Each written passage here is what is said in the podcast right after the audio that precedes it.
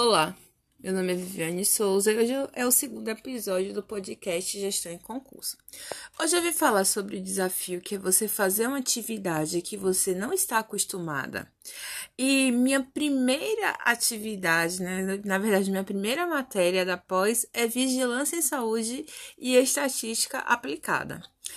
E o assunto é a gestão de risco assistencial, com foco no serviço de gestão de risco relacionado à tecnologia em saúde e assistência do paciente.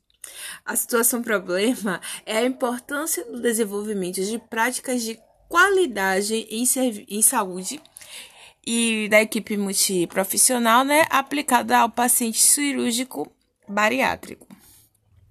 Três pontos foram levantados, que é tenho que montar né, estratégias para controle de analgesia, é, cuidados mais adequados né, para esses pacientes no pré e pós-operatório e a importância dos, dos indicadores de qualidade nessa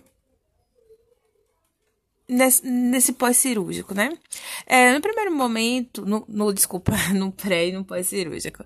É, no primeiro momento eu pensei, deve ser algo assim, alguma coisa, deve ter alguma coisa errada.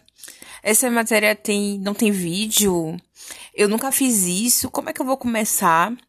Então foi aquele questionamento. Ai, meu Deus, o que é que eu vou fazer? Passando o primeiro momento, né? é, o surto infundado, ele passou.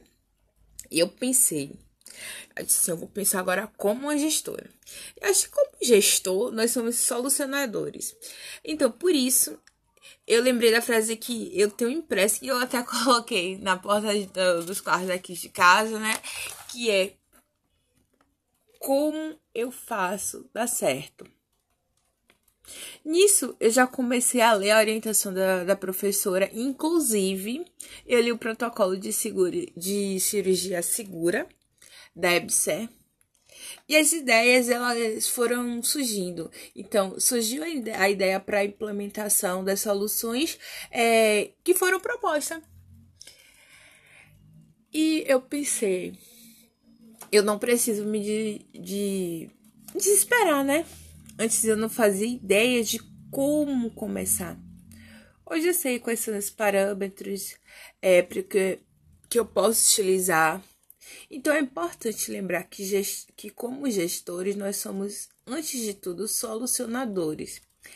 E a resposta para a questão que eu tinha, né, que é, ai meu Deus, é, como é que eu faço, como é que eu vou fazer, eu não sei, eu não tenho conhecimento, é como eu faço para dar certo.